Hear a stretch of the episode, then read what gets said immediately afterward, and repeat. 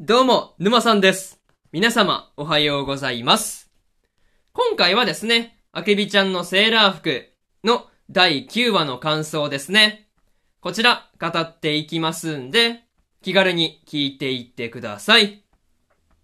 というわけで、早速ですね、感想の方、入っていこうと思うわけですが、まずは一つ目ですね。ショッピングモールへというところで、小道がですね、休日にショッピングモールにやってきていたわけなんですが、まあ、友野や東子、まあ、エリカの3人をですね、まあ、自分が案内するんだっていうことで、まあ、ものすごく張り切っていたりするっていうところがですね、見ていて微笑ましいところでした。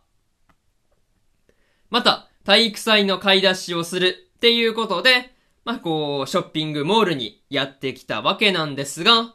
まあ、こう、到着早々、自分たちがですね、買いたいものを買いにですね、お店に行ったりしているっていうところは、まあ、なんていうか、予想通りな感じではありましたね。まあ、それと、小道がですね、休日の前にお母さんにですね、髪を切ってもらっていたわけなんですが、まあ、そんな髪を切ったっていうことにですね、あって早々気づいてしまうエリカがですね、普通にすごいよなっていう風なことを思ったりしました。まあ、にしてもね、ショッピングモール内で、まプレイルームがあったわけなんですが、まあ、そこでの小道がですね、カオと一緒にお母さんの買い物が終わるのを待っていたんだっていう話とかがあったわけなんですが、まあ、そういう話と一緒にですね、トーコも弟に付き合って、プレイルームで遊んで待っていたっていう話も出てきたりしていて、なんていうか聞いていてね、トーコの家族の話っていうところで、まあ、新鮮な感じがしたところではありますね。まあ、そういうところで、まず一つ目の感想である、ショッピングモールへというところ終わっておきます。でですね、次、二つ目の感想に入っていくんですが、本屋とフードコートというところで、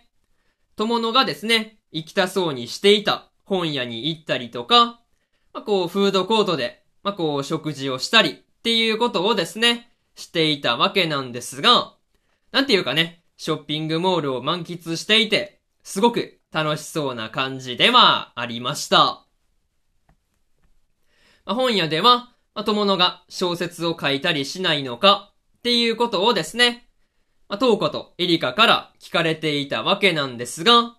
まあ、いざ自分で書くとなると、なかなかテーマが決まらないっていうことも話していて、まあ、本当に小説を書くっていうところで、まあ、本当に難しい問題だなっていう風に感じたところではありますね。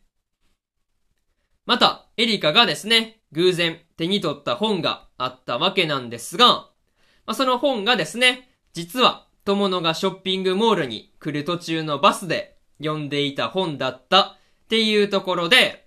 なかなかこう偶然にしてはこう面白いところだなっていうこと、ところで、まあ、すごく興味深いなと思ったところではありますね。まあ、にしてもね、フードコートでエリカがハンバーガーは初めてだっていうことを言っていたわけなんですが、まあ、そういうところでハンバーガーに憧れていたっていうところを見ると、なんていうかね、育ちのいいお嬢様っていうところがですね、伝わってくる感じではありましたね。まあ、そういうところで、二つ目の感想である、本屋とフードコートというところ、終わっておきます。でですね、次、三つ目の感想に入っていくんですが、しおりを探してというところで、友野がですね、子供の頃から大事に使っていたしおりがないっていうことで、ショッピングモール内を探し回っていたわけなんですが、まあ、こう、誰かがですね、風船を目印にして、まあ、こう、置いていてくれたんだっていうところで、まあ、その誰かっていうところがですね、本当に優しすぎるところでした。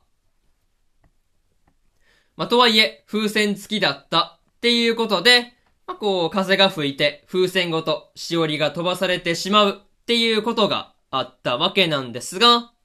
あ、こう、まあ、木に引っかかっただけで済んだんだっていうところで、ほっとしたところではありますね。また、風に飛ばされてしまったことで、こう木に引っかかったわけなんですが、それによって微妙に届かない高さになってしまっていたわけなんですが、まあ、そこでね、こう学生らしく肩車とか、まあ、騎馬戦の構えで風船を取ろうとしているっていうところで、なかなかね、そういうところが、こう面白いところではありましたね。なんていうか、発想がですね、すごく学生らしいですよね。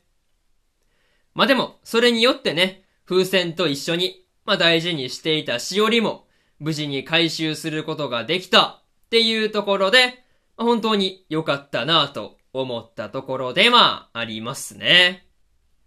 まあでもね、そのしおりが、まあ友のが子供の頃から使っていたっていうところの回想もね、いい話だなっていう風に感じましたね。まあ、そういうところで、三つ目の感想である、しおりを探して、というところ、終わっておきます。でですね、最後にというパートに入っていくんですが、今回は小道たちがですね、体育祭の買い出しのために、まあ、ショッピングモールに行っていたわけなんですが、まあ、なんていうかね、両手に買い物袋を下げているっていうところが、満喫した何よりの証拠だなっていう風に感じたところではありましたね。また、トーコがですね、ショッピングモールに入っているお店そのものに、まあ、結構詳しい感じがあったわけなんですが、まあ、普段からそういう買い物をしているんだろうなっていうところが伝わってくる感じでした。あとはね、雨に濡れながらバス停に着いた時、まあ、本屋で見たまあ、こう、白明光線ですね。これが見ることができたっていうところで、なかなか感動的なところではありましたね。まあ、とりあえず次回はいよいよ体育祭になっていきそうな感じだったんですが、まあ、どんな体育祭になるのかなっていうところで楽しみなところではありますね。そういうところで今回のあけびちゃんのセーラー服の第9話の感想ですね。こちら、終わっておきます。でですね、今までにも第1話から第8話の感想はですね、それぞれ過去の放送で語ってますんで、よかったら過去の放送も合わせて聞いてみてくださいという話と、今日はですね、他にも2本更新しておりまして、賢者の弟子を名乗る賢者の第9話の感想と、プリンセスコネクトリダイブの2期の9話の感想ですね。この2本更新してますんで、よかったらこっちの2本も合わせて聞いてみてくださいという話と、明日はですね、失格門の最強賢者の第9話の感想と、オリエントの第9話の感想、そしてですね、箱詰め交番女子の逆襲の第10話の感想ですね。この3本更新しますんで、よかったら明日もラジオの方聞きに来てください。というところで、本日2本目のラジオの方終わっておきます。以上、沼さんでした。それじゃあまたね。バイバイ。